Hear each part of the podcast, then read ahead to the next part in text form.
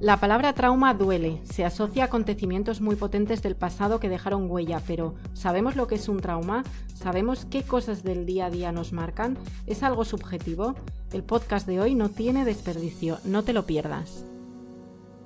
Soy Carmen Osorio, periodista, creadora del blog No Soy una Drama Mamá y autora del libro Mamás sin Dramas. Gracias por unirte a este espacio donde charlo con expertos de distintos ámbitos desde la educación hasta la salud y el deporte. Hoy nos adentraremos en nuestro pasado, en esos acontecimientos que dejaron huella en nosotros durante etapas tempranas de la vida. Hablaremos de lo que es un trauma, cómo sanar esas heridas, qué pasa en nuestro cerebro con los recuerdos, cómo tener una vida más equilibrada. Nuestra invitada hoy es Yolanda Cuevas, psicóloga y terapeuta EMDR, que nos va a ayudar a desgranar todos estos temas. Bienvenida, Yolanda. ¿Qué tal?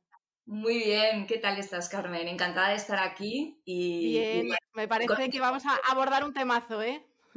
Sí, sí, sí, seguro, seguro, Carmen. Porque al final yo creo que quien más y quien menos tiene ahí, ¿verdad? Cosas ahí de su infancia, de su pasado. Exactamente. pero bueno, vamos a, vamos a empezar definiendo eh, qué es un trauma, ¿vale?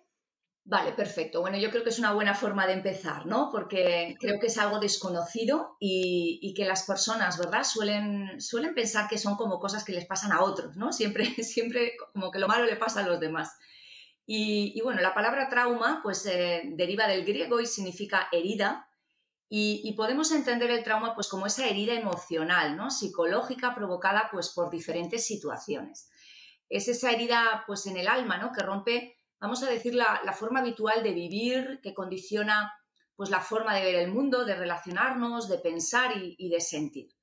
Y, por un lado, eh, pues podemos ver esas experiencias negativas no resueltas, que cuando las recordamos, eh, vamos a decir voluntariamente, o cuando hay ciertos disparadores, ¿no? sucesos en el presente, pues nos conectan con ellas de forma consciente o inconsciente y nos activan de alguna manera. ¿no? Decimos que el cuerpo guarda de alguna manera el trauma y, esa expresión ¿no? de, que parece que fue ayer, pues, eh, pues la, tenemos como muy presente, ¿no? como muy cercana. Y, todos tenemos trauma, como decíamos, ¿no? en mayor o menor medida. Yo digo, bueno, del 0 al 10, ¿dónde nos movemos nosotros? No hay, no hay vidas idílicas, perfectas, y, y, si así las vivimos o las sentimos, pues probablemente ¿no? se trata de alguna defensa psicológica y, tenemos que aterrizar un poco la idea de, que los traumas infantiles o, del desarrollo pues son mucho más comunes de lo que nos gustaría eh, creer, pensar o, aceptar. ¿no? El 78% en los estudios eh, de los niños pues reporta haber, haber, vivido más de una experiencia traumática antes de los 5 años. Y, en estos estudios, a los 6 años, el 20% eh, ha sufrido ¿no? experiencias traumáticas que incluyen pues eh, eventos más grandes, ¿no? Como pueden ser el abuso sexual, ah, que muchas veces mm, es desconocido, ¿no? Pero, pero el, abuso sexual en, la mayoría de las circunstancias ocurre dentro del eh, ámbito familiar y esto no lo podemos olvidar. Hasta, bueno, hasta la negligencia emocional, ¿no? Ese no, no actuar, eh, mm, bueno, pues por no estar, ¿no? En la misma onda emocional que los, que los hijos, ¿no? Y, ese abandono emocional o físico, eh, la exposición de, violencia doméstica o, una pérdida traumática. Así que, bueno, pues el trauma infantil pues, eh, impacta en la salud hasta tal punto que puede generar, eh, bueno, pues hasta tres veces más de probabilidades de morir de enfermedades del corazón, de tener cáncer de pulmón, aumenta pues alrededor de 4,5 veces la depresión mayor, 12 veces el, suicidio eh, y aumenta pues, la esquizofrenia, la epilepsia, la esclerosis múltiple o, el Alzheimer. ¿no? Está, están eh, barajando, pues, bueno, pues bajando ¿no? la, esperanza de vida de una persona hasta 20 años. Y, algo que me parece muy importante, Carmen, es destacar como muchas veces hay niños mal diagnosticados con trastorno de déficit de, atención, con hiperactividad, eh, y que en el fondo son niños ¿no? que han podido pasar diferentes circunstancias traumáticas ¿no? y, se están buscando otras soluciones para paliar eso que igual no, no se es muy consciente. Y, hay un, hay un, pediatra, un, un, expresidente de la Academia de Pediatría de los Estados Unidos llamado Robert Bloch que dice que las experiencias adversas de la infancia son la mayor y principal amenaza no resuelta de, la salud pública eh, a la cual nos enfrentamos hoy en día, ¿no? y, lo asociamos, ¿no? Pues a problemas pues originados por, pues, por grandes catástrofes naturales, guerras, terrorismo, eh, abusos físicos o sexuales, pero también hay accidentes, muertes inesperadas, muertes traumáticas, eh, diagnósticos de enfermedad, ingresos, operaciones, bullying, secretos, eh, estar en internados, cambios de vivienda, colegios, países. Fíjate, es que sí, es que me hace gracia porque, porque tú de pequeño, para ti algo de repente, eh, yo me acuerdo, ¿no? Te enfadabas con una amiga y al día siguiente ir al cole era, era, era duro. Y tu, tu familia te decía que no pasa nada. Y yo lo entiendo o sea, lo entiendo, ¿eh? Porque al final realmente no era algo importante, pero, pero a ti te suponía un problemón ir el día siguiente al cole si tú estabas enfadada con, una amiga. Era un disgusto tremendo. Claro, claro me, pregunto yo si el, trauma es algo subjetivo o no, porque, eh, o sea, realmente mm, dices, estás hablando de lo del abuso sexual, que claramente tiene que mm, suponer un trauma pero ¿qué otro tipo de experiencias se considera trauma? ¿O depende de cómo le afecta a la persona, es un trauma o no es un trauma algo? Bueno, eh, trauma es como responde nuestro cuerpo ¿no? a esa experiencia amenazante y, las respuestas son capaces ¿no? de producir pues, cambios importantes ¿no? en el funcionamiento neurológico, somático, autónomo, inmune, cognitivo, social, es decir, va afectando en diferentes eh, capas. Entonces, no es tanto la causa en sí del trauma, de la situación objetiva, que evidentemente en circunstancias sí, sino el daño que le produce a la persona y de cómo nuestra mente da significado a esa experiencia. el significado que, se le da, ¿verdad? En el ejemplo que tú ponías, a esa niña, esa niña no puede dar el significado a la experiencia que le está dando eh, su mamá o su papá, eh, que es más cognitivo y que sabe más experiencia de la vida, etcétera, etcétera. Entonces, no todas las personas que viven o sufren una experiencia eh, traumática o difícil van a reaccionar de la misma manera. alrededor del 64% no desarrolla eh, un, trastorno, em, un trastorno psicológico considerado como tal.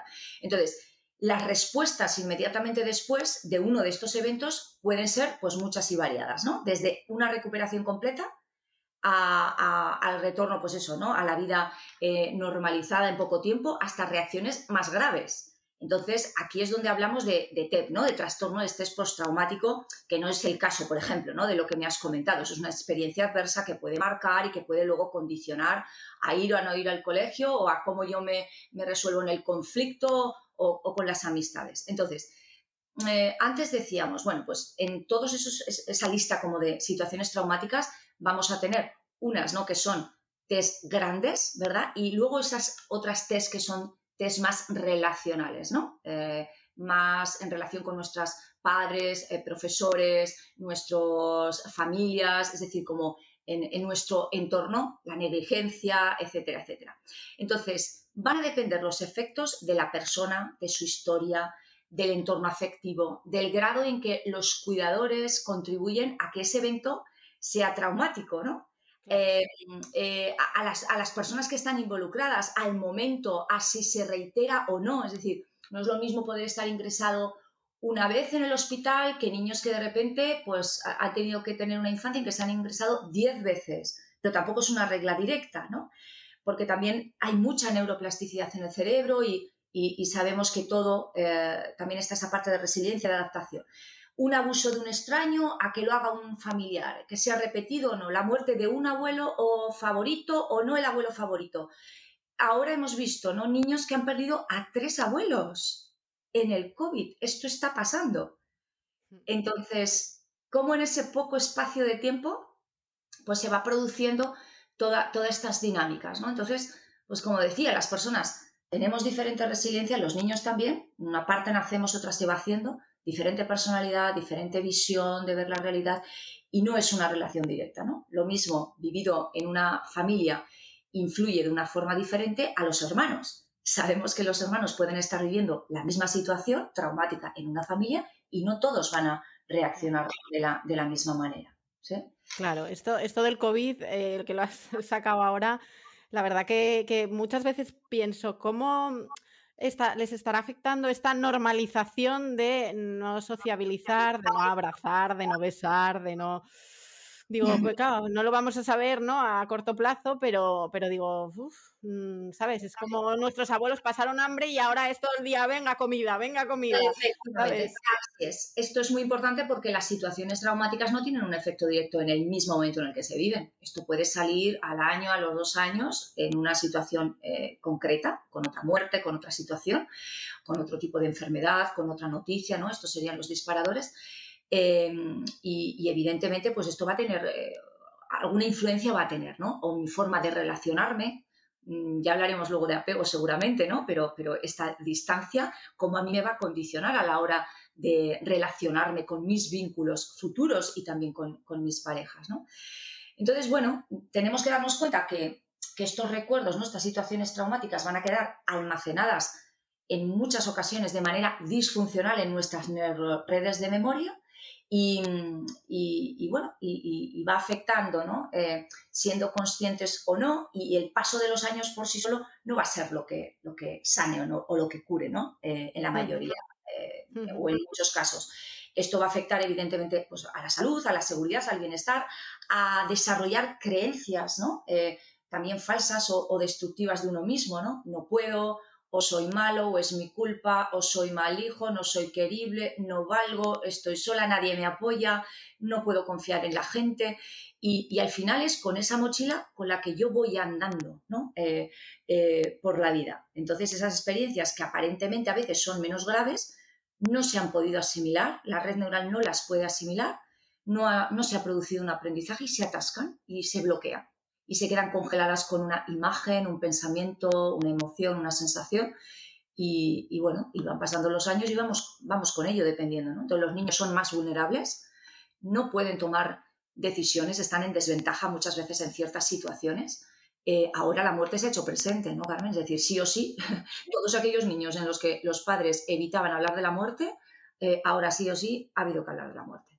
Y entonces, pues claro, eh, son los adultos los que se tienen que dar cuenta y ayudar mejor ¿no? a, ese, a ese niño eh, porque no saben y, no pueden. A veces los padres pues necesitan esa, esa información y ser conscientes de, la gravedad. ¿no? Y por eso ahora, por ejemplo, en, desde el Colegio Oficial de, Psicólogos ¿no? de Aragón, en unión también con otros, con otros colegios que se están uniendo, pues estamos, bueno, hemos preparado una guía y, estamos en esa difusión a profesores, a padres, a médicos, a instituciones para, que sean conscientes que a veces detrás de ciertos comportamientos pues no necesitan ser castigados, ¿no? Eh, em, o, chantajeados, que te quitado el móvil o no sé, ¿no? Sino lo que realmente necesitamos es ver que, igual detrás hay situaciones eh, traumáticas sin resolver y, que va a ser ese trabajo de fondo lo que haga que eh, las emociones y la forma de pensar, ¿no? Se modifique y por lo tanto mis comportamientos, porque no olvidemos que los comportamientos son las formas, ¿no? Muchas veces inadecuadas que tienen los niños, los adolescentes de transmitir su dolor. El trauma se supera, no se olvida em, y, hay que trabajarlo, ¿no? Pero al 10 hay diferentes grados de, trauma, vamos a decir, que no todos están relacionados, ¿no? Como esa situación de, vida o muerte o amenaza, ¿no? De, esa seguridad eh, grave, grave, pero que afectan. Porque, mm, a ver, tú estás diciendo que depende un poco también de la persona, de, muchos factores, pero imagino que hay eventos que son traumáticos sí o sí, los viva la persona que los viva, ¿no? Esto es, muy interesante, ¿no? Eh, aquí, aquí es donde se hace más presente la, variedad ¿no? de las personas y de, su cerebro, ¿no? Yo creo que físicamente vemos a las personas y vemos un montón de variedades, ¿no? Por altura, por estatura, por peso, por color de la piel, por rasgos, pero parece o tendemos a pensar que el cerebro de las personas, no sé, que tiene que reaccionar de la misma manera todo, ¿no? Entonces, el trauma temprano eh, como decimos, compromete ¿no? ámbitos sociales, relacionales, problemas psicológicos, etc. Entonces vemos que el 44% de los problemas psicopatológicos que aparecen en la infancia y el 32% en la adultez tienen base en experiencias adversas. Entonces, la sintomatología no aparece, como decíamos, en el mismo momento del trauma, sino con posterioridad. Y eso a veces dificulta la comprensión ¿no? en otras edades, como por ejemplo en la, en la adolescencia. Nosotros vemos muchas veces niños que han sido adoptados, que a lo largo de su infancia, oye, los padres dicen, pues no hemos tenido ningún problema, ha sido cariñoso, han trabajado, ¿no? Pues por ejemplo, nosotros trabajamos mucho con historias pues, relacionadas con cuentos personalizados, con trabajar un poquito que puedan mostrar ¿no? lo que puedan sentir, sus dudas, conocer su país eh, de origen, no siempre visitándolo, ¿no? sino de otras maneras. Y durante la infancia, ese cerebro, bueno, pues va, vamos a decir, como tolerando esa circunstancia, pero en la adopción, o sea, perdón, en la, en la adolescencia, de repente es como cambia nuestro cerebro, sabemos que, que va como a pasito a pasito y ahí un adolescente es cuando puede ser como más consciente de la realidad. Y muchas veces el adolescente te dice, mm, me abandonaron, no me querían. Y muchas veces el adolescente lo que hace es comportarse de manera inadecuada, buscando esa pertenencia en la familia, queriendo demostrar, a ver si siendo muy, muy malo me siguen queriendo. A ver si a pesar de todo esto que estoy haciendo, estos padres adoptivos no me abandonan. ¿no? Entonces, estos son ejemplos, por ejemplo, de, cómo cosas que han ocurrido pues en la infancia o cuando eran bebés, o incluso aunque hayan sido en adopción, evidentemente con una semana, puede brotar ¿no? luego en la adolescencia. A mí me gusta siempre nombrar el ejemplo de Irene Villa. Si nosotros, ¿no? retomando tu pregunta, dijéramos, tener un atentado, perder partes físicas, tú, tu madre, esto es traumático, y, diríamos, bueno, evidentemente sí, y además yo no lo podría soportar. El, ser humano tiende a pensar que no va a poder soportar o tolerar eh, cierta, cierto evento, ¿no? Yo hace poco vi un programa que, no recuerdo ¿no? Eh, ni en qué cadena ni cómo era, pero bueno, esto se puede buscar, en el que aparecía la experiencia de Irene Villa y salían sus padres y salía su hermana. Entonces, eh, es el, claro ejemplo de cómo la fortaleza mental, la resiliencia, el optimismo, el acompañamiento de unos padres, de una madre eh, que da sentido a, la situación vivida, que no nos dejamos eh, ser secuestrados por lo que ocurrió en el pasado, sino que nos centramos en el presente y en lo que está en nuestro control, en nuestro margen de maniobra, eh, nos permite avanzar en la vida de una manera mejor, ¿no? más segura. Que eso no significa que haya sido, evidentemente, el, camino, eh, un camino de rosas, ¿no? Y de repente vemos ahora pues, a Irene Villa ¿no? con, su vida familiar y, todo organizado. Pero, sin embargo, yo lo que observé en ese programa, que la hermana eh, podría decir que estaría más traumatizada que eh, Irene Villa, ¿no?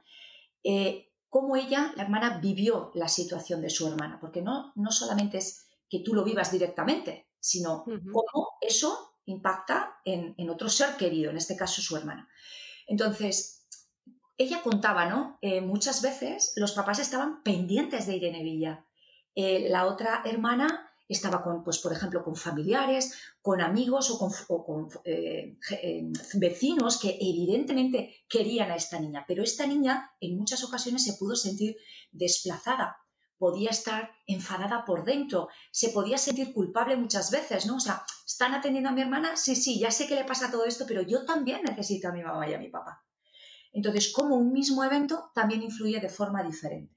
Y, se hacen una serie de dinámicas ahí en el, en el programa y, y cómo esta, esta persona, ¿no? la hermana de, Irene Villa, pues em, transmite muy bien esta, esta, esta idea de, trauma ¿no? y, y, de cómo la hermana hay que soltar ya, hay que olvidar, pero la realidad es que hay que trabajarlo, ¿no? Porque, porque lo que ocurre en el pasado no, no siempre se queda en el pasado, sino que, que, se hace presente. Y aquí sería pues cómo la negligencia compromete, ¿no? Esas estructuras de apego, esa, esa vinculación con los, con los padres y cómo a mí me permite estar más o menos segura a futuro también con, con mis nuevas relaciones. Así que, mm, bueno, pues que, que, antes no se tenía en cuenta, ¿no? que, quizá no era tan impactante, ¿verdad? Eh, este tema de, negligencia y que el cerebro, que es un sistema adaptativo, pues sabemos que el cerebro infantil es muy vulnerable porque no tiene esa capacidad de hacer discriminación y, de, de, que esa parte cognitiva que tiene el adulto pues no la tiene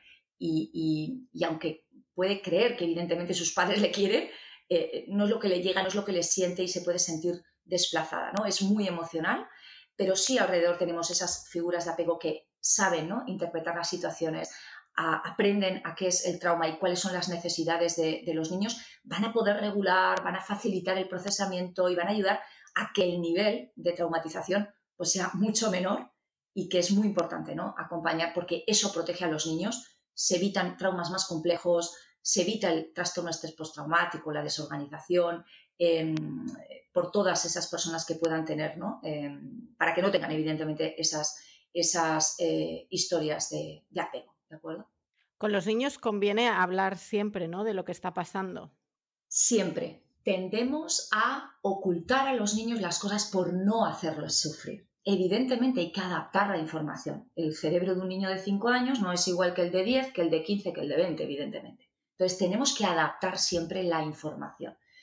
Pensamos que si no hablamos las cosas los niños no se enteran y no nos damos cuenta de que los niños son muy sensitivos son malos en interpretar, pero muy sensitivos. Entonces, ellos van a notar cosas en sus papás y el problema que tenemos es que en base a esa estimulación que yo recibo del entorno, ese corte que hago de una conversación que ha tenido mi madre o mi padre con un amigo, esa conversación telefónica, la cara que tiene mi madre ahora, eh, de repente que la veo llorar y dice que no le pasa nada, yo cojo, corto y pego todas esas secuencias a lo largo de mi día y me creo mi historia.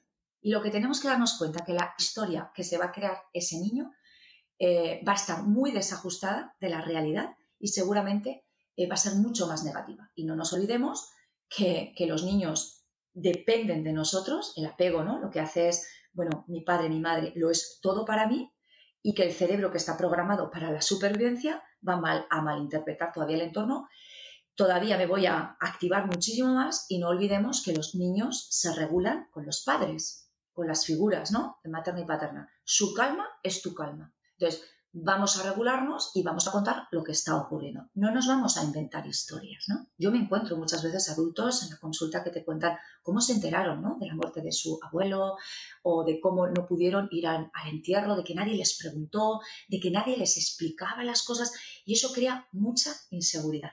Entonces, papás regulados, buscamos el momento y le eh, y le explicamos la manera, eh, de manera adecuada lo que, lo que ha podido ocurrir. A veces los niños escuchan, se quedan así como un poco en colapso y se van a jugar. Vamos a dejarlo, vamos a dejar su espacio. Retomamos el tema, lo volvemos a comentar, los niños van a preguntar y no les engañamos. Lo que les vamos a decir, lo que sabemos. Y si no lo sabemos, lo vamos a buscar, cariño, en cuanto lo sepa, mamá o papá te lo va a decir. Porque los niños tienen que crecer sabiendo que pueden confiar en sus padres, que luego será, puedo confiar en las personas y que no me engañan, porque luego nosotros somos los primeros que les vamos a pedir a los niños que no, nos engañen, que no nos mientan, etcétera, etcétera. Pero a veces los niños ya lo han experimentado esos con sus papás. ¿De acuerdo? Bueno. Bueno, no, eh, te iba a preguntar qué ocurre en el cerebro para que tengamos un...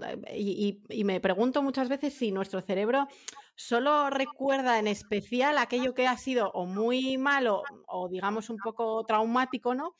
O algo muy, muy bueno, ¿no? Pero yo recuerdo perfectamente eso que estás diciendo de, la muerte. O sea, yo, por ejemplo, perdí al hermano de mi madre, mi tío con treinta y pico años, SIDA, y recuerdo perfectamente llamada, porque él falleció en Nueva York, pero recuerdo perfectamente la llamada de mi tía llorando al teléfono, mi madre llegando de trabajar llorando.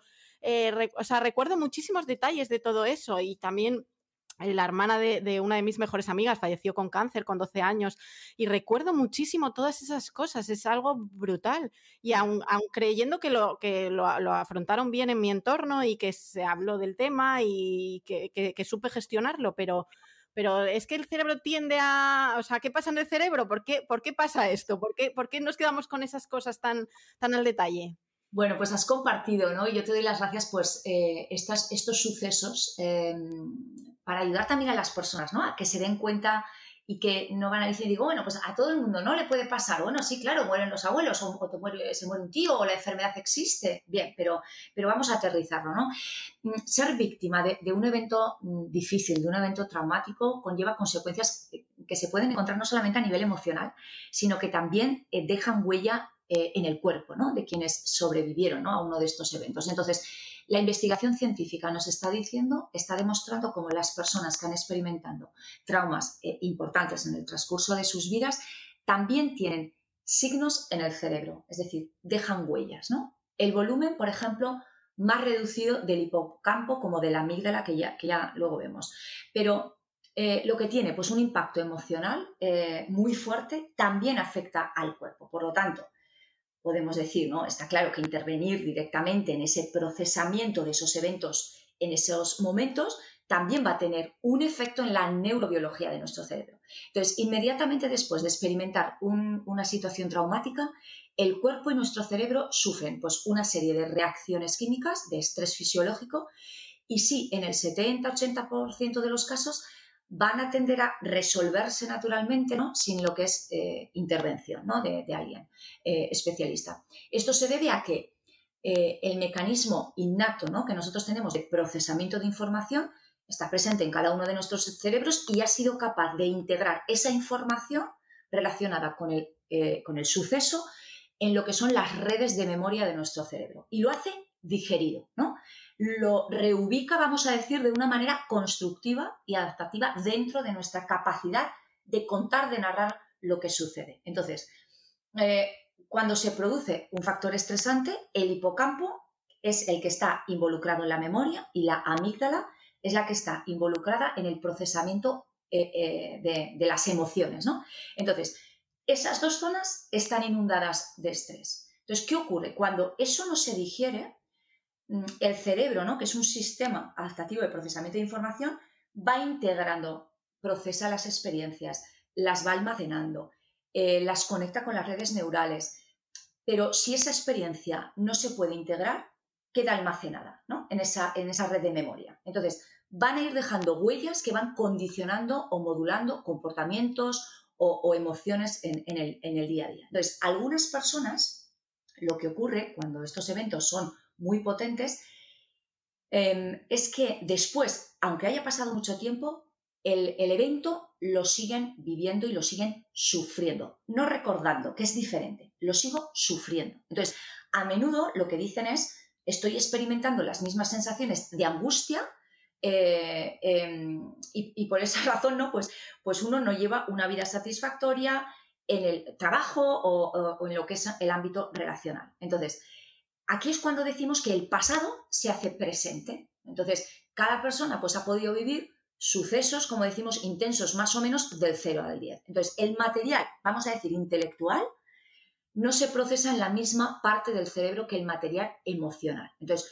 yo puedo entender que aquello pasó y darle una coherencia cognitiva y una explicación, pero por otro lado, tengo emociones reactivas, ¿no? Entonces me hablo mal y empiezo a decirme, fíjate tú, y no sé por qué pienso esto, y no sé por qué pienso lo otro, y por qué me afecta, pues es que esto ya sé que ya pasó, y siempre estoy con lo mismo, y no me voy a, curar, como hablan muchas personas, ¿no? O hay algo malo en mí, o yo soy así.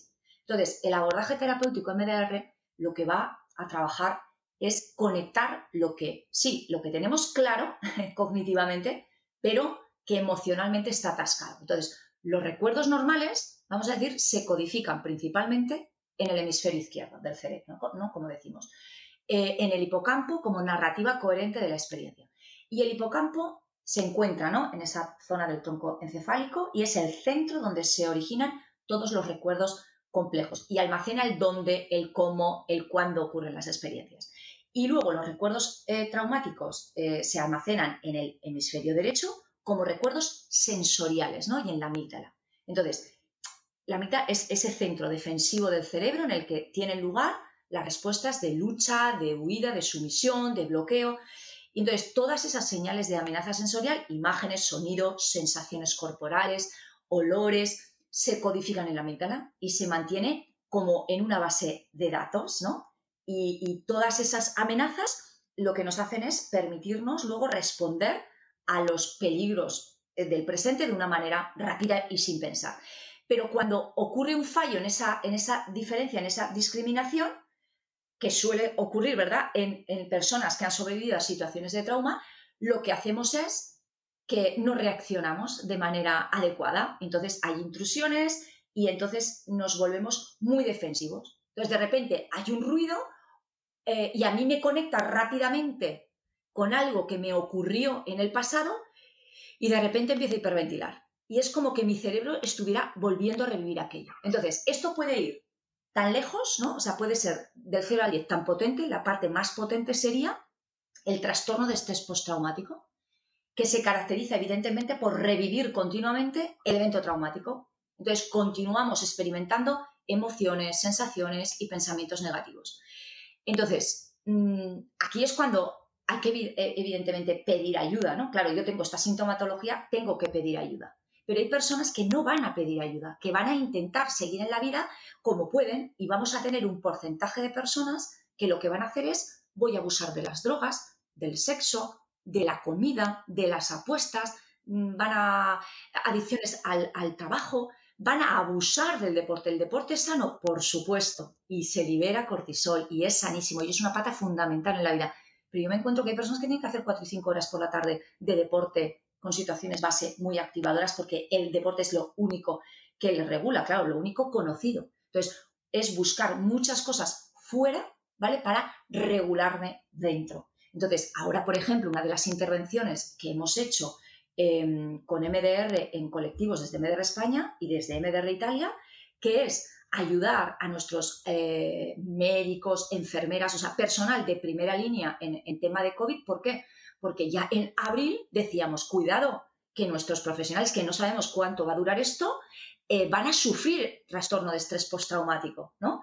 Tienen pesadillas, no duermen, están eh, eh, fumando más de la cuenta, etc. Bueno, cada uno, como hemos dicho, lo hace como puede. Entonces, hemos llevado protocolos adaptados, ¿de acuerdo? Para ayudar a esos cerebros a digerir esas situaciones traumáticas, ¿de acuerdo?, que han estado viviendo en los hospitales, porque sabemos que un porcentaje de nuestros sanitarios van a estar de baja médica, van a abandonar, evidentemente, o van a, bueno, pues darse de baja, ¿no?, de, sus eh, colectivos o, van a tener trastornos em, a futuro, ¿no? O los están teniendo, evidentemente, porque están acudiendo, ¿no?, a, ayuda eh, psicológica. No olvidemos médicos, eh, enfermeras, bueno, ciertos, em, eh, vamos a decir, colectivos de ayuda, a veces cuesta mucho pedir ayuda, ¿no? Y, esto pues lo, hemos transmitido mucho y, la verdad es que, bueno, pues está funcionando y, se sigue evidentemente difundiendo. Bueno, de hecho, los psicólogos vais a tener un trabajo eh, después de todo esto. Bueno, ya lo estaréis teniendo, en o sea, el trabajo en el sentido de, que todo esto está dejando huella en todo el, en todo el mundo, ¿no? Obviamente, pues sí, hay, hay pues eh, yo siempre digo, eh, nosotros no hemos perdido el trabajo, no hemos perdido a nadie, digo, de ¿sabes? Y aún así estamos un poco ya todos agotados psicológicamente de lo que es no relacionarte, no ver a gente que estás deseando ver desde hace tiempo, no, bueno, que tu vida ha cambiado totalmente, pero sí, pero sí que vais a tener trabajo, ¿eh? Sí, fíjate además, eh, que, es, que es muy importante, ¿no? Darnos cuenta de que hay personas que su mismo estrés, eh, que ya sabemos que hay una parte de estrés positivo y una parte de estrés negativo, esa parte que a mí me permite levantarme cada mañana, ir a, a, me da igual, a mi trabajo, sea el que sea, a estar en mi día a día, dependiendo también, pues eso, ¿no? Que no es lo mismo pues o tener un trabajo o no tenerlo, trabajar en un hospital o trabajar teletrabajando desde casa, pero que trabajando desde casa también, pues hay personas que lo están pasando realmente mal, otros darían las gracias, pero es que otros están pasando realmente mal. Mm, que hay a veces que cuando esto pasa, ¿no? Y de repente ya tengo, vamos a decir, como un oasis, un poquito de calma en mi vida, ahí es cuando ocurre el bajón y es cuando aparece muchas veces la sintomatología. Algo que también ha ocurrido en el confinamiento. Personas que en su día a día iban, ¿no? Y bueno, pues oye, pues iban manejando su vida. El confinamiento, ¿para qué les sirvió? Pues de, que de repente apareció esa sintomatología y se han tenido que trabajar mm, pues de esa ansiedad o de ese aspecto depresivo que estaba siendo taponado con otras cosas en su día a día, ¿no? Ese parar nos sirvió a muchas personas para muchas cosas y cada uno lo hace de una manera totalmente diferente. Totalmente. Hay quien ha agradecido parar y hay quien lo, ha llevado mal, obviamente, porque, oye, eh, hay, personas que somos hiperactivas y nos gusta la vida en la calle, la vida con gente y tal, y, otras personas que estaban inmersos en una rutina que decían, eh, esto me está llenando y no, y, toca replantearse, ¿no? Sí, y esto, esto ha hecho recalcular muchas veces lo que voy a querer a partir de ahora, recalcular mis valores, recalcular mis prioridades y muchos cambios de vida que se van a dar, ¿no? También mm. por esto. Muchos, muchos. Em, Me gustaría saber qué, qué, qué, es lo que ayuda a sanar un trauma, porque tú has dicho, bueno, hay gente que de repente se, se, pone a hacer deporte a lo loco, o bueno, cuando de repente, eso es una chorrada, pero dejas una relación de muchos años, y entonces todos tus amigos, amigas te quieren sacar a todas horas para que no estés encerrado en tu casa. O sea, realmente ocupar el tiempo para intentar sanar algo eh, es lo aconsejable o un 50-50, o sea, un poco de estar en casa y un poco de, de hacer cosas. Sí, yo creo que hay que buscar el equilibrio, ¿no? Es decir, eh, ni nos vamos a rebozar, ¿verdad?, en, en, en, propia pena, ¿de acuerdo? Pero no puedo vivir desconectado de mi propia realidad. Entonces, para poderme darme cuenta de lo que me pasa y darle sentido y escuchar mi sintomatología, porque muchas personas están desconectadas de su cuerpo, ¿no? Y, y el cuerpo ya sabemos que guarda ese trauma, ¿no? Entonces, muchas veces hay que parar, hay que tener espacios para mí y solamente así voy a poder conseguir escuchar lo que me ocurre, ¿no? Entonces, si yo solamente estoy conectada al modo hacer, hacer, hacer, hacer, hacer, pues eso es una forma de vivir desconectados. Y a veces no le doy sentido a otras cosas que me ocurren, que me da igual contracturas, migrañas, colon irritable, em, eh, problemas en la piel, o sea, al final el cuerpo es el que habla, ¿no? Entonces, yo creo que hay que dar espacios de, esa conexión para poder luego eh, trabajar en, terapias eh, orientadas al trauma, ¿no? Como, como puede ser MDR, es, es, decir, MDR lo que trabaja no es volver a vivir el trauma, lo que queremos es que deje de influir, de interferir en nuestro día a día, ¿no? Aliviar esa carga de las experiencias que, que están relacionadas con el presente, porque los disparadores y las situaciones de ahora son como chivatos de cosas que me ocurrieron, que me ocurrieron atrás, ¿no? Entonces, yo esto lo digo un poco por el miedo a veces que a priori puede sentir alguien cuando piensa que ahí va, que, voy a remover ¿no? el pasado. No, lo vamos a revivir de cuajo, ¿verdad? Como, como lo vivimos. Todo lo contrario, lo que vamos a hacer es, vamos a darle un sentido, su lugar, para así poder dejar el pasado en el pasado calmado. Lo voy a poder recordar, ¿vale? No se olvida, pero no lo voy a vivir con esa eh, activación, ¿no? Y que muchas veces, pues, eh, con la sobremedicación, ¿verdad? El abuso de la medicación, lo que, lo que queremos estar tapando es ese, ese, ese dolor, ¿no? Entonces, detrás muchas veces de la sintomatología que podemos encontrar en las personas, va a haber pues intrusiones, problemas digestivos, cardíacos, acúfenos, migrañas, ansiedad, mucha culpa, mucha tristeza, confusión, vergüenza, indefensión, tenemos síntomas cognitivos como la desconexión, mm, mucha falta de concentración, de atención, olvidos, mucho pensamiento irracional, flashback o pesadillas, ¿no? O evitaciones. Entonces, las personas muchas veces lo que hacen es quieren desconectar, quieren escapar para no sentir, ¿no? Y de ahí las adicciones o el exceso de trabajo o los trastornos de alimentación.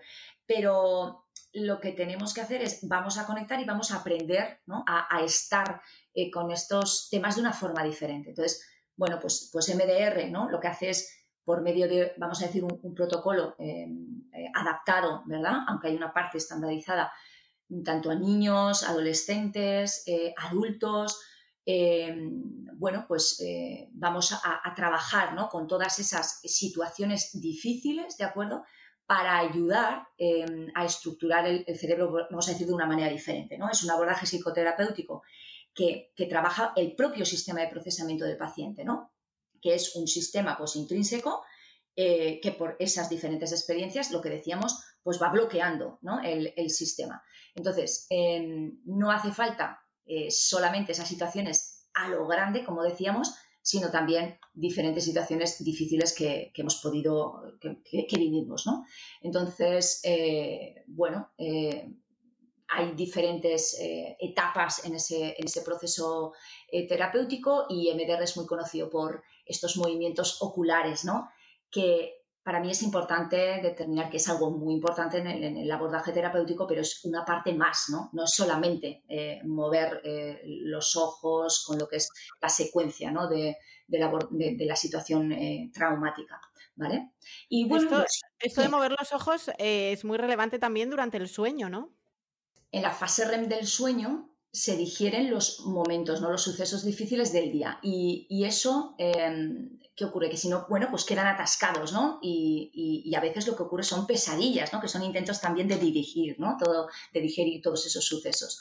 Entonces, se ha planteado que los movimientos oculares provocan cambios fisiológicos similares a los que se puede producir eh, durante la fase REM del sueño, ¿no? Ese Rapid Eye Movements. Entonces, es que es movimiento eh, eh, ocular rápido. Entonces, este modelo lo que sostiene es que la integración de esa memoria episódica a la memoria semántica se produce mientras dormimos. Entonces, la única función clara que podemos tener del sueño REM es el procesamiento de información y la consolidación de los recuerdos. Entonces, las investigaciones han demostrado que su privación, evidentemente, genera pues muchos efectos perjudiciales en la concentración y en la consolidación pues de toda esa memoria y, ese, eh, y ese aprendizaje.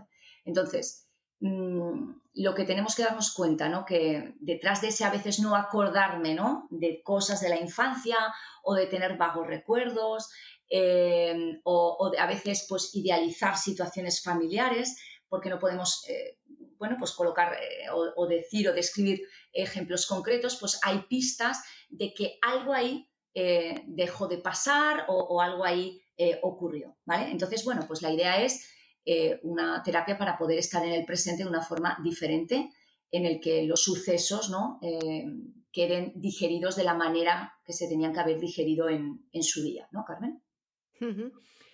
¿Cuáles, em, ya que estamos hablando también mucho de la infancia, cuáles son situaciones poco perceptibles ¿no? que, que vivimos como niños o que están viviendo nuestros hijos, que luego podrían dejar una huella negativa eh, en la vida cuando sean adultos. Eh, pues eso, cosas que pasamos a lo mejor por alto y que luego sí que dejan huella. Bueno, yo creo, mira, la infancia está infravalorada muchas veces, ¿no? O sea, se piensa que ellos no se acuerdan, que no escuchan, que están en su mundo y que no tienen como nuestros problemas, ¿no? Entonces, el pasado eh, no se borra por crecer ni por cumplir años, eh, o alejarse ¿no? de él de forma consciente o inconsciente. Yo creo que, que, las cosas, ¿no? como decimos, pues, que ocurren, también las lleva el, cuerpo, es decir, un niño igual está en una etapa en la que no, no habla, ¿de acuerdo? Pero su, lo, que sucede sí que eh, le afecta a nivel corporal, es decir, le produce una serie de, de emociones, de movimientos o de tensión que aunque no lo pueda verbalizar, lo está sintiendo, ¿de acuerdo? Em, el pasado, vamos a decir que es como nuestra base, ¿no? Es donde aprendemos las, vamos a decir, como las primeras reglas de la vida. Es lo que la tierra, la semilla. Yo suelo poner ese ejemplo, ¿no? Según la calidad de la tierra, la semilla que sería la parte genética, el abono, el sol, el agua, em, que ellos serían pues nuestros padres, nuestros cuidadores principales, profesores, amigos, vamos creciendo física y emocionalmente, ¿no? y con más o menos habilidades para la vida. Pero en cada familia, según pues eso, la personalidad de los miembros, las propias experiencias, las heridas emocionales, traumas, mm, bueno, pues lo enseña de forma diferente. Eh, no con el mismo cariño, no con la misma calma, no con la misma seguridad. Por lo tanto, la persona va a aprender de forma diferente a estar en el mundo, ¿no? Los niños van a aprender a traducir, a veces no de forma muy acertada o válida, lo que, lo que va ocurriendo. Entonces, ese arbolito sería diferente. Entonces, yo siempre digo, ninguna madre o ningún padre, cuando le dan a su bebé por primera vez, eh, le preguntan, ¿quiere que su hijo sea miedoso? ¿Quiere que su hijo sea nervioso? Pues van a decir que sí, pero la realidad es que luego, en muchas ocasiones, un porcentaje van a, llevar a un niño a un psicólogo, oye, que tiene miedos, ¿no? Por ejemplo. Em, pero a veces los miedos son traspasados por los padres, ¿no? Son padres miedosos que van condicionando también los miedos de sus hijos. Entonces, detrás hay padres, hay madres, figuras de apego relevantes que, que a veces, pues evidentemente son los cuidadores, eh, los que se relacionan con los niños desde el miedo, desde la ansiedad, desde el control. Y esto va a generar situaciones traumáticas, ¿no? Entonces, integran el mundo de una visión totalmente ¿no? diferente y se va organizando y estructurando un poco el GPS de mi vida de esa forma. Entonces, si en mi casa, por ejemplo, no hay muestras de cariño físicas o de palabra, pues voy a tender a tener dificultades a expresar, por ejemplo, mis sentimientos, ¿no? Con las siguientes figuras de apego. O voy a ser muy demandante con ellas. Entonces, Si los cambios, pues por ejemplo, en mi familia se viven de forma dramática, pues esto no va a ser un buen acompañante. Cuando nosotros decimos, bueno, pues cambiar de colegio, de casa, perder el trabajo, puede suponer una situación traumática, no significa que todos los niños o que vayan a vivir eh, de forma traumatizante un cambio de vivienda, un desplazamiento de ciudad, de país o de colegio. Pero sí que puede ser dependiendo de cómo yo acompaño la situación. Entonces, hay padres que pueden fomentar esa resiliencia y vivir, pues por ejemplo, esa pérdida de empleo de una manera más optimista, más resiliente, pero si yo no hago más que ver a mis padres llorar, eh, enfadados y gritando, eso va a causar mucha más tensión interna y tengo más probabilidades de que cuando yo viva mis propios cambios a lo largo de mi vida, me vengan unos niveles de ansiedad grandes. Yo digo, pues es que es normal, bueno, pues es que, oye, me dicen que es normal, voy a cambiar de trabajo, pero que, me vendrán cosas positivas, pero, pero mi cuerpo está conectando con cómo se vivieron los cambios en mi vida, ¿no? Em, claro, mi monólogo interior negativo, que también lo aprendo, porque si yo tengo a mi padre y a mi madre que están todo el santo día hablando de forma negativa, yo también me voy, a aprender a hablarme de forma negativa, ¿no? O las creencias, ¿no? todo esto al final va condicionando mi estructura, mi forma de estar. Entonces, vamos a partir de que los padres, que digo yo, ¿no? Hacen todo por el bien de sus hijos, pero no siempre lo hacen bien. Y esto no es que lo tengan que hacer perfectos, ¿no? Sino suficientemente bien. Podemos equivocarnos, claro, y también podemos reparar, pero no podemos estar reparando diariamente. Cuando difundimos los modelos ¿no? de disciplina positiva, por ejemplo, que es un modelo educativo basado en la firmeza, en el respeto, en la amabilidad, pues ponemos el, ejemplo del folio, ¿no? Yo un folio lo arrugo, lo quiero estirar y, hombre, pues sí, lo estiraré, pero van a quedar arruguitas. Pues lo mismo con los niños, ¿no? Con el corazón de los niños. O sea, yo no puedo estar que te grito que te he dado un guantazo, porque esta es otra, esto es otro capítulo, igual no lo hacemos solos en la calle, pero resulta que en la casa sigue habiendo pues esa fuerza a veces física, ¿no? Esa imposición física, y luego te beso y te abrazo, porque esto es muy confuso porque ahí perdóname, es que claro, me pones nerviosa. Entonces el niño está creciendo con la idea de que es mi culpa, soy un mal hijo, por culpa, mm, por mi culpa, mi mamá se pone nerviosa y entonces, claro, me pega, por ejemplo, o me grita, o me castiga. Entonces yo, mi estructura, ¿qué va a pasar, Carmen? Que yo estoy relacionando que las personas que me quieren y me cuidan, oye, que de vez en cuando, pues tampoco debe de pasar nada porque me peguen, o porque me falten al respeto, o porque me chantajen o me manipulen.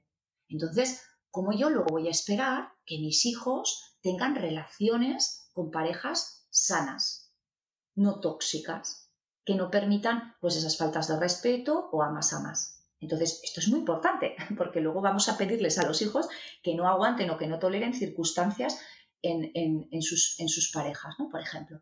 Así que venimos de generaciones muy punitivas que a veces, pues bueno, pues han banalizado el grito, el bofetón y los castigos y no nos damos cuenta de que eso son también situaciones traumáticas que viven los niños. Yo muchas veces cuando veo en las redes sociales que se busca un adolescente que se ha fugado de casa, sigue habiendo muchos comentarios de este niño, un bofetón a tiempo. Un guantazo a tiempo, sí. Exacto. Ya le daría yo, es que no sé qué. No, ¿por qué no nos preguntamos qué es lo que está pasando en esta familia para que un adolescente coja y se vaya de casa y se fugue? Porque esto es una manera de defensión, es no puedo más con esto que me está rodeando. Tenemos que acompañar a los niños y a los adolescentes. Cuando peor está un niño, más llora o más difícil lo está pasando en una adolescencia, más ayuda necesita por nuestra parte. No será un bofetón a tiempo, no será, sí, las normas y los límites, pero con respeto y con cariño. Es decir, no eh, esto de la letra con sangre entra, ¿no? Em, mm, vamos a acompañar a los niños, eh, vamos a ver qué es lo que está fallando en nuestro entorno, cuáles son las cosas que, están eh, fallando, faltando. ¿no? El otro día me decía una mamá, su niño de, de, 8 años, ¿no? que le decía, ¿por qué estudias tanto? ¿Por qué trabajas tanto? ¿Por qué? Y decía, es que me gusta, cariño, y aprendo, y no sé. Mamá, los libros me están quitando a mi madre. Ocho años. Pues igual este niño no lo está pensando ahora con ocho años, lo verbaliza con ocho años, pero igual a los cinco años ya sentía, ¿no? Que el portátil, los móviles, los libros, me quitan a mi mamá. Yo creo que en el confinamiento también ha habido muchos padres que decían, he aprendido a ser padre, de verdad, lo de antes no era ser padre, no era ser madre. Era como todo muy acelerado, extraescolares, centros comerciales, comer con la sogra, con la abuela y otra semana. Y ahora he pasado tiempo, he conocido a mis hijos de una manera diferente. Los niños han podido hablar con sus padres de una manera diferente, emocional, no lo que he hecho solo en el colegio. Entonces, todo esto, Carmen, mm, aquí estaría el límite, ¿no? Como de la negligencia, no la negligencia emocional, el estar, el, no estar, el darme cuenta de si soy papá pijama, mamá pijama, ¿no?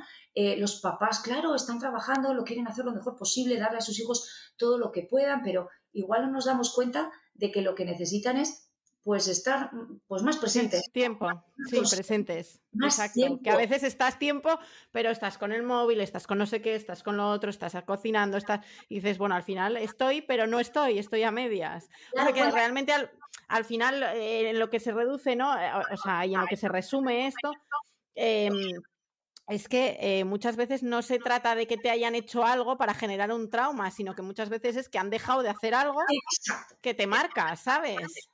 y de cómo ellos eh, actúan ante determinadas situaciones sin que te haya pasado nada a ti directamente, pero cómo reaccionen. E-, yo siempre digo que, que cuando yo perdí a mi bebé al final del embarazo, eh, creo que la experiencia de ver cómo en mi familia eh, se asumió la muerte de mi tío de treinta y pico años, imagínate, ¿no? Lo que fue aquello. O sea, creo que me ayudó también, ¿no? A, afrontar esa otra, esa, bueno, ese trauma, porque al final lo que viví fue un poco, pues eso, un trauma, ¿no? Un parto así es un un trauma, ¿no? Pero creo que esa experiencia pasada de cómo vi cómo mi familia abordó el, tema, cómo se siguió hablando de mi tío muchísimo y yo sigo hablando a mis, a mis hijos de que tienen otra hermana, ¿no? Que no está aquí, pues, pues es verdad que, que todo eso que tú has vivido te va a servir, para bien o para mal, de cara a acontecimientos futuros. Muy importante, Carmen, porque aquí estamos hablando de entrenar nuestra resiliencia, ¿no? Una parte se nace, pero luego para seguir entrenando nuestra resiliencia, lo que vamos a necesitar es momentos difíciles en la vida que me entrenan esa capacidad de poder superar el suceso y crecer después de la adversidad, ¿no? Y, evidentemente, pues eh, eh, esta situación de muerte ¿no? de, tu, bebé eh, es muy importante y cómo, cómo lo viven también la familia y la sociedad, ¿no? Que parece que, bueno, pues si, parece que si es en el primer trimestre es diferente que si es en el, en el segundo, que si es al mes de nacer, no nacer. Es decir, aquí hay mucha confusión. Es cómo yo siento la pérdida, cómo yo eh, encapsulo o no esa pérdida, cómo a mí, mi pareja, mi familia me permite hablar, sacar, ¿no? Cómo yo lo voy integrando y cómo yo, como has hecho no, ser partícipe también a mis hijos de la situación. Entonces, todo esto me está enseñando una manera de, en la vida pasan cosas, yo no puedo vivir pensando que no me va a pasar nada. Claro. Eso muchas personas. Muchas personas piensan que en su vida ay, no, no, a ver, a ver, ay, a ver si Dios, siempre es como eventos de fuera, ¿no? A ver si Dios quiere, a ver si hay suerte, a ver si los deseos en Navidad, no, no, hay cosas que van a depender de ti y hay cosas que no van a depender de ti. Efectivamente. A todos nos van a pasar directa o indirectamente sucesos. Entonces yo digo, cuanto antes entrenemos también nuestra forma de pensar, de acompañar nuestras emociones, de tolerar, de no taponar, pues mi cerebro está entrenando esa capacidad claro, en vida. Claro, no, no, esto es así, o sea, es como el deporte, el músculo se entrena. o sea, así es. es. tal cual. Bueno, y ya como ya llevamos un montón, la última pregunta, eh, ¿qué hábitos de nuestro día a día nos pueden ayudar a tener una vida equilibrada? Porque al final esto de la vida feliz, mira, la vida feliz como tal no existe. Existen, yo creo que existen momentos de felicidad y luego etapas en las que pues hay más momentos de felicidad y etapas en las que hay menos momentos de felicidad por circunstancias o por lo que sea. Pero al final yo creo que todos queremos un poco de equilibrio, ¿no? Sí, tener una vida, bueno, tener bienestar, tener una vida serena, equilibrada. Serena. Estar viviendo una situación difícil. Eh, a veces este concepto mm, es difícil ¿eh? de entender, pero se puede estar eh, triste y sereno a la vez. Se puede estar viviendo una situación difícil, pero también estar sereno, equilibrado. Y, y yo tengo que ver no tener que vivir todas las situaciones como a lo grande, polarizadas, ¿no? O muy, muy, muy feliz o muy, muy, muy desesperada, ansiosa y desregulada.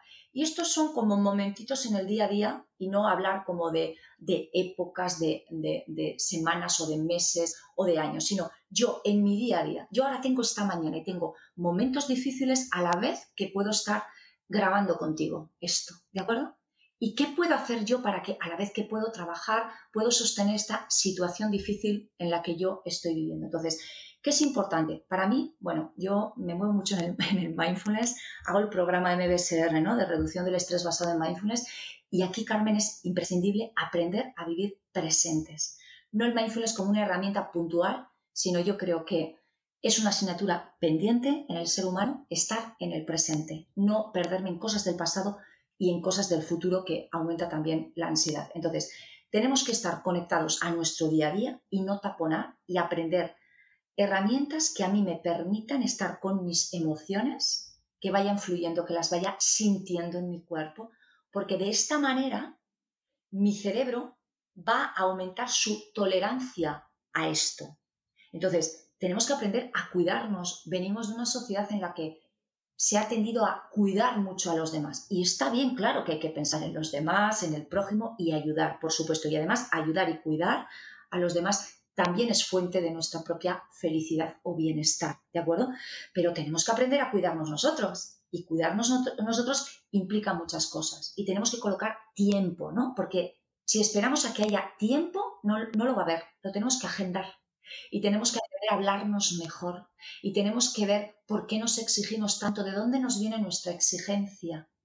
Porque nos conectamos a veces con infancias en que los papás lo que querían, porque querían lo mejor para nosotros, nos exigían en los estudios, en las notas, en el, ¿no? Y entonces tengo 40 años y sigo viendo que nunca es suficiente, que todo lo podría haber hecho mejor y, y ahí está todavía muy reactivado el niño, ¿no? Que fuimos.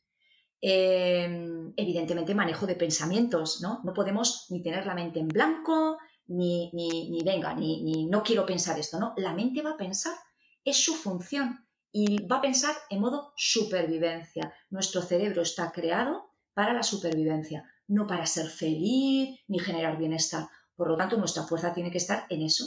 Entonces, nuestros pensamientos son fenómenos mentales que van y vienen y entonces yo tengo que aprender a no eh, rumiarlos, a no ir como mente de mono de rama en rama, a no amplificarlos. Entonces, ¿qué es algo muy importante en la vida adulta? Que si tenemos niños, vamos a aprender a enseñar a los niños también a, acercar el cerebro, cómo funciona, cómo se puede hablar un niño, cómo yo conecto y soy consciente y entonces cómo le voy a hablar a un niño para que no tenga que ser una persona con 40 años en una consulta de psicología en un libro, en un ahora directos podcast, aprender cómo funciona mi mente. Cuanto antes un niño aprenda a relacionarse con su mente, pues fíjate tú lo que va a ir aprendiendo a lo largo de su infancia, adolescencia y primera juventud. Es decir, yo digo, Carmen, que es la mejor herencia que se le puede dejar a un niño.